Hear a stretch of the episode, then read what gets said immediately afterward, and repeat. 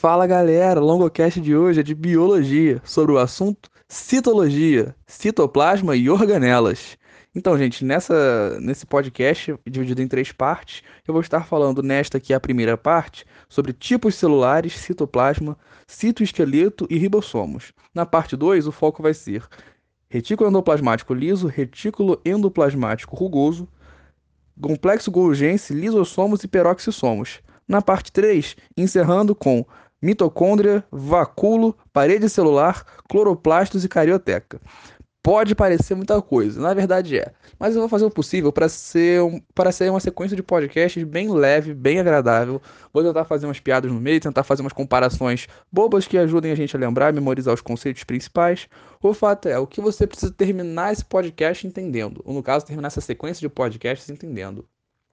O que cada organela celular é e qual a sua importância dentro da célula. Porque você entendendo isso, você tendo aprendido essas funções principais, esse funcionamento, essa participação das organelas no meio da célula, você consegue, a partir disso, desenvolver os raciocínios que as questões podem cobrar. Elas podem cobrar de diversas formas.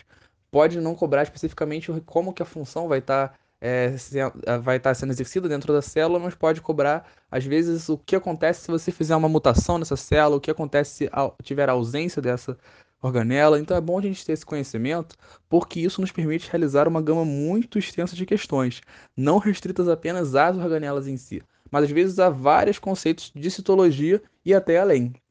Bem, vamos em partes. O fato é que o que, que a gente tem que entender em relação a citoplasma e organelas. Primeiro de tudo, o que é o citoplasma? O citoplasma, na realidade, é, é basicamente essa porção gelatinosa interna da célula. Ou seja, tudo, entre aspas, que está entre a membrana, membrana plasmática, que é o envoltório externo à célula.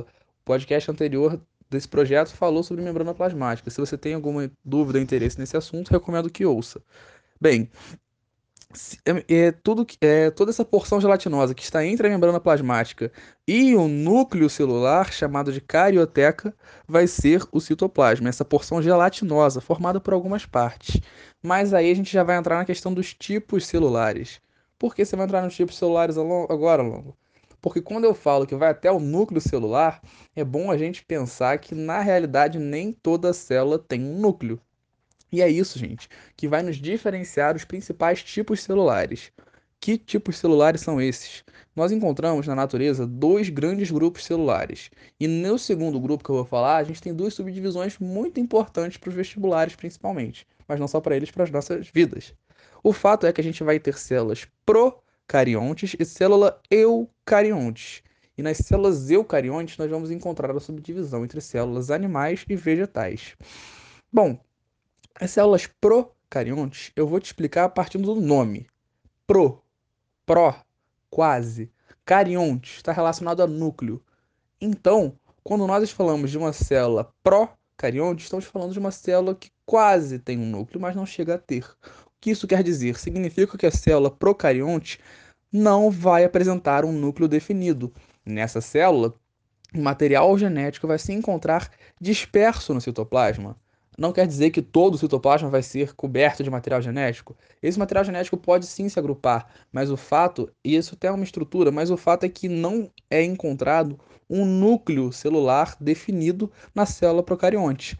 Essa célula procarionte vai, vai apresentar principalmente material, esse material genético, é claro, que já está disperso no citoplasma, o citoplasma, que é algo comum a todas as células, as células, todos os tipos celulares, Membrana plasmática, que também é algo comum a todos os tipos celulares, essa envoltório externo também, que é conhecido como uma bicamada de fosfolipídios, né, com proteínas aderidas que vão formar o mosaico fluido, né, que é, é uma expressão complexa, se você ouvir outros podcasts você sabe o que isso significa. Não vou me aprofundar nisso porque eu acho que seria uma perda de tempo. Ribossomos é uma organela presente em todos os tipos celulares e no caso específico das células procariontes, nós podemos encontrar uma parede celular. É algo muito comum, diga-se de passagem, quase que uma regra né, para as células procariontes, que vão formar muitos é, organismos, como o exemplo de algumas bactérias, que são unicelulares. Essas células procariontes, então, são essas células que possuem material genético disperso no citoplasma. Algo é, interessante a gente observar em relação a esses ribossomos é o tipo de ribossomos que a gente encontra nessas células procariontes. Né? Essas células procariontes, na realidade, vão apresentar um tipo específico de ribossomos, né? os ribossomos 70S. E isso vai ser importante para a gente daqui a pouquinho, quando eu for falar sobre células eucariontes. Vocês vão entender o porquê. É... O fato é que as células eucariontes, eu, nesse sentido, significa verdadeiro, e carionte está relacionado a núcleo. Então, as células eucariontes vão apresentar um núcleo verdadeiro. Logo, quando a gente pensa em células eucariontes, a gente entende o quê? Células que vão apresentar carioteca. Carioteca que é esse núcleo celular. A carioteca vai ser abordada na parte 3 mais aprofundadamente, porém já dá para a gente ter uma noção que a carioteca é essa estrutura que é um envoltório que vai formar, vai propiciar a identificação de uma estrutura de núcleo dentro dessa célula, essa célula eucarionte. Dentre as células eucariontes, a gente pode é, estabelecer como diferentes as células animal e a célula vegetal. Há estruturas compartilhadas? Há. É o caso, por exemplo, do complexo de Golgi, que está relacionado à secreção, vou falar mais dele. Retículo endoplasmático, liso e rugoso. As mitocôndrias, que são organelas responsáveis pelos processos de respiração celular, por exemplo. Isso, porém, não quer dizer que elas não possuam diferenças. No caso das células animais, nós vamos observar estruturas como é o caso de lisossomos, que estão relacionados à digestão intracelular, vão ser abordados mais tarde, e centríolos, por exemplo. Na célula vegetal, você não vai encontrar essas duas estruturas. A gente não tem nem lisossomos e nem centríolos nas células vegetais. Por outro lado, nós vamos ter vacúolo, que é uma estrutura que está relacionada à osmorregulação, ou seja, a regulação da, da questão osmótica dentro da célula, concentração de soluto, principalmente de água, né? Os cloroplastos, que não são os únicos tipos de plástico, diga-se de passagem, vou falar disso mais tarde na parte 3. E a parede celular. A parede celular é uma estrutura exclusiva também de células vegetais eucariontes. Quando eu digo exclusiva, não estou querendo dizer exclusiva no sentido geral, afinal, as células procariontes também podem apresentar parede celular. Aliás, algo interessante de ser observado também é que as células procariontes podem apresentar, isso não é regra, podem apresentar estruturas como cílios e flagelos, que estão relacionados à mobilidade. Então, também está comentada essa questão aí dos cílios e flagelos que podem aparecer em células procariontes. O fato é que uma vez que a gente já falou tanto tempo assim desse, desses tipos celulares, vamos agora aos poucos em relação ao citoplasma. Vamos devagar. O citoplasma, como eu já comecei esse podcast falando, é essa porção gelatinosa interna onde estão as organelas.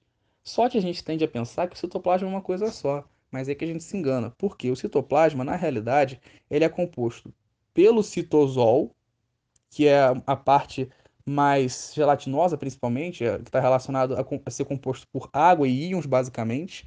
Esse citosol, também chamado de aloplasma. A gente vai observar algo que não é tão comum de ser cobrado, que são as chamadas coloides, que são agrupamentos de moléculas orgânicas. Nem vou me aprofundar nisso, estou comentando, porque é algo importante a gente saber. Vai que cai numa questão, por algum acaso, falando sobre colóides. O que, que é isso? É uma parte do citoplasma. E também o citoesqueleto, né? Esse citoesqueleto que está relacionado a uma série de proteínas, né? Que eu vou falar já já. O fato é que esse citoplasma vai abrigar as organelas celulares. E isso é algo muito importante, porque eu diria que é até a principal função é ser essa composição interna da célula que abriga as organelas de modo geral. E essas organelas vão executar diversas funções, garantindo, por exemplo, a manutenção da existência da célula. Essas organelas vão desempenhar, portanto, funções específicas permitindo que a célula sobreviva e realize suas funções. Bom, começando pelos ribossomos, né, que são as organelas comuns às células eucariontes e procariontes, a gente já tem uma noção logo da importância desses ribossomos. Afinal, se eles estão presentes em todos os tipos celulares, alguma coisa eles têm de especial. E eles têm. Os ribossomos estão relacionados à síntese de proteínas para a própria célula. Então, quando a gente pensa em ribossomos, a gente pensa na, na produção, ou seja, na síntese, síntese e produção de proteínas que vão ser aproveitadas e utilizadas pela própria célula. Então, assim, é muito importante a gente pensar nos ribossomos dessa maneira. Né? Assim, eles são formados basicamente por duas subunidades de RNA ribossômico e por proteínas. Então, assim, a gente tem que, mais do que entender essa questão da forma, que isso foi mais uma curiosidade, em relação a esses ribossomos, a gente precisa entender a, a essa função de síntese proteica e principalmente, não digo principalmente, mas tanto quanto essa função, a gente tem que ter uma noção muito boa da localização desses ribossomos. Você tem alguma ideia? Espero que sim. Se não tem, vai ter agora. Eles estão localizados basicamente no citoplasma, é claro, dispersos pelo citoplasma, mas eles também podem ser encontrados na face interna da carioteca e, agora muito importante, no retículo endoplasmático rugoso. O retículo endoplasmático rugoso é assim chamado justamente por apresentar essa, esses ribossomos, que vão dar essa caracterização dele como sendo rugoso. Eu vou falar do retículo endoplasmático em outro podcast, mas, no caso, na parte 2 desse. Mas é bom a gente ter essa noção em relação a essa questão da presença do, da, do, dos ribossomos no retículo endoplasmático rugoso, que a gente já tem uma noção do que? De que ele vai estar relacionado logo à síntese de proteínas também, é claro. Não apenas isso, porém, é bom a gente ter essa noção.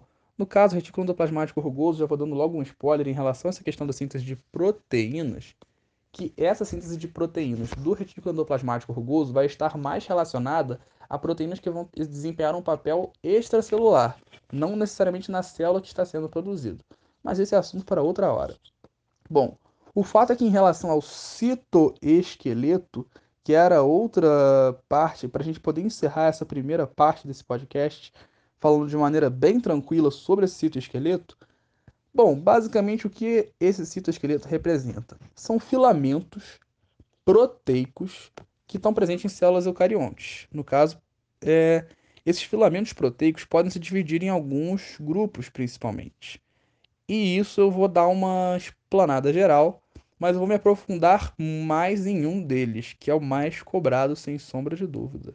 Que eu, eu diria que é o mais importante a gente encontra microfilamentos, filamentos intermediários e microtúbulos. Atenção, nem sempre o último é o menos importante. Esses microtúbulos eu diria que são talvez até os que a gente mais tem que se preocupar, afinal eles vão ser fundamentais em vários processos. Bom, esses microfilamentos na realidade vão estar relacionados ao que? A proteína actina, ou seja, esses microfilamentos vão estar. No caso, essas três subdivisões, acabei pulando um detalhe importante. Essas três subdivisões vão estar relacionadas a um tipo específico de proteína. Ou seja, uma proteína específica que vai estar relacionada a um tipo específico de é, citoesqueleto. Ou seja, um tipo específico de filamento. Né, que vão estar compondo essa questão do citoesqueleto. O fato é que a actina é, é uma dessas proteínas que vai estar relacionada, no caso, aos microfilamentos. Essa actina, né, vai estar. Tá... Isso é mais uma curiosidade, isso não é algo muito cobrado, mas é bom a gente saber. Essa actina, na parte mais externa do citoplasma, vai estar mais agrupada. Isso é chamado de ectoplasma, ou também de gel. Isso vai estar tá dando meio que uma espécie de mais rigidez, entre aspas, vai fazer com que o citoplasma esteja mais coeso, digamos mais durinho, na parte externa. Enquanto na parte interna, ele vai estar, essa proteína vai estar um pouco mais afastada. Então vai formar o chamado endoplasma ou sol. E essas partes de gel mais externo e sol mais interno, eu não acho que é uma coisa que você tem que se preocupar tanto em ficar gravando. Mas eu quis trazer por um critério, como eu sempre digo, é melhor pecar pelo excesso do que pela falta. Melhor falar um monte de informação que vai ficar um pouco no seu subconsciente, com você entendendo a maior parte, sem sombra de dúvida, do que só falar do que seria supostamente mais importante ou o que mais cai. Afinal, é uma faca de dois gumes cobrar só falar sobre o que mais cai. Afinal, vai que uma coisa que não é cobrada com frequência, de repente é cobrada justamente para pegar o candidato de surpresa. Prefiro me prevenir e, com isso, prevenir você que está ouvindo esse podcast. Então, pegou a dica. Microfilamentos estão relacionados à actina. Actina que está externamente mais agrupada e internamente mais afastada pensa que a actina é tipo um torresmo. Como assim um torresmo longo? A parte mais de fora do torresmo é a parte mais durinha, ou seja, a actina está mais agrupada. Externamente a fase é o ectoplasma ou gel. Internamente é um pouco mais molinho, ou seja, está mais afastada essa actina, ela está menos coesa, ou seja, formando endoplasma ou sol. Pensou no torresmo, lembrou da actina. Ok? Bom, esses filamentos intermediários, que são o segundo tipo, né, eu diria, de filamentos proteicos que a gente tem que observar com um pouquinho de carinho, são os formados pela proteína queratina. Então, pensou em filamentos intermediários, pensa imediatamente em queratina. Essa queratina vai estar relacionada, por exemplo, à questão do desmos, dos desmossomos. Você se lembra dos desmossomos, meu caro, minha cara? Não se lembra dos desmossomos? Então vou falar muito brevemente com você. Os desmossomos são basicamente especializações da membrana plasmática. Na, no podcast sobre membrana plasmática eu já falei deles. O fato é que esses desmossomos são discos proteicos que vão basicamente atuar ligando, ou seja, fazendo a adesão entre células vizinhas. Então, basicamente, esses desmossomos, né, que vão estar relacionados a essa questão da queratina, vão ter essa questão da união entre células vizinhas. E isso está relacionado aos filamentos intermediários. Então, pensou em filamentos intermediários, pensou na queratina. Logo, pensando na queratina, lembra dos desmossomos. Agora, por último e definitivamente não menos importante, eu diria mais importante que todos, microtúbulos. Microtúbulos. Túbulos. Qual o nome da proteína que você acha que forma eles? Se você pensou tubulina, meus parabéns, você pensou muito bem. A proteína tubulina vai estar relacionada justamente a essa questão dos microtúbulos. E, longo, qual a importância, meu Deus do céu, desses microtúbulos? Se você soubesse, você não estava me perguntando com tanto desespero. Esses microtúbulos vão ser responsáveis, olha que da hora, por formar os centríolos. Centríolos. Os centríolos, nossa, são muito importantes. Muito importantes. Muito importantes. Digamos que sem os centríolos você não teria evoluído depois da fase de zigoto. Hum? Como assim? Depois da fecundação e tudo mais, a gente vai passar lá para aqueles processos estudados pela embriogênese, né? Tem lá a mórula, blástula, gastrulação, a neurula, um monte de processos. Mas o fato é que conforme a gente vai se desenvolvendo, não só no desenvolvimento embrionário, mas em vários processos ao longo até da nossa vida, a gente vai tendo que efetuar diversos processos de divisão celular. Pegou a dica de divisão celular? A gente precisa do que para que a divisão celular aconteça? Centríolos.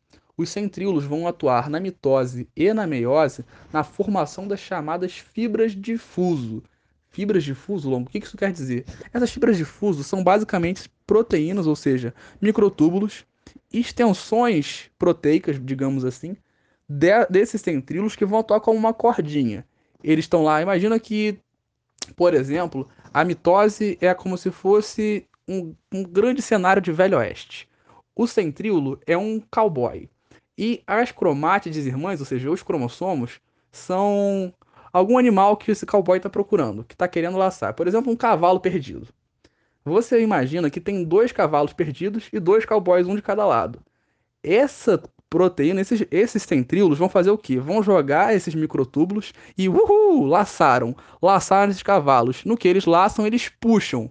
No que puxaram os cavalos que estavam juntos, esses cavalos se separam indo para a célula, voltando da nossa imaginação, momento fantasia, o que, acontece?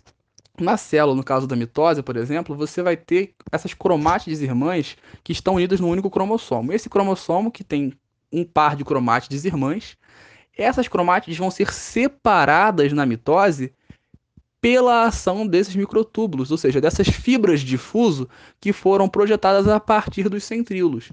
Então, o centríolo vai com essas fibras de fuso, que estão funcionando no caso da nossa historinha como a corda, vai encurtar essas fibras e vai puxar as cromátides irmãs, no caso da mitose, separando-as. Isso vai permitir a divisão celular por mitose.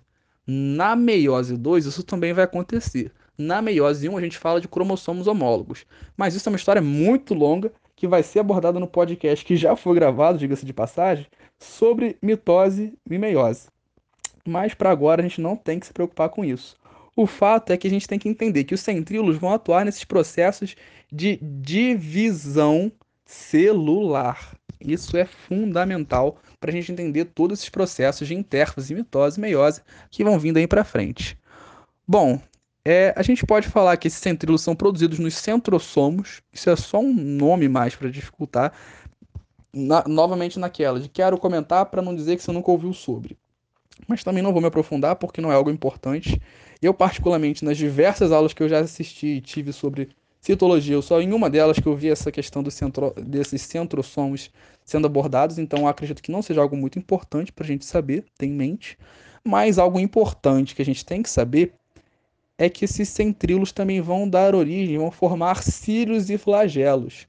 Olha que bacana, cílios e flagelos são estruturas muito importantes, por exemplo, no nosso trato respiratório, o caso dos cílios, né, que vão estar atuando em que maneira? Nessa questão de evitar a questão das impurezas. Isso não é assunto para a gente se aprofundar agora, essa questão dos, desses cílios no, no, no, no, sistema respiratório. Mas os flagelos a gente também pode lembrar o quê?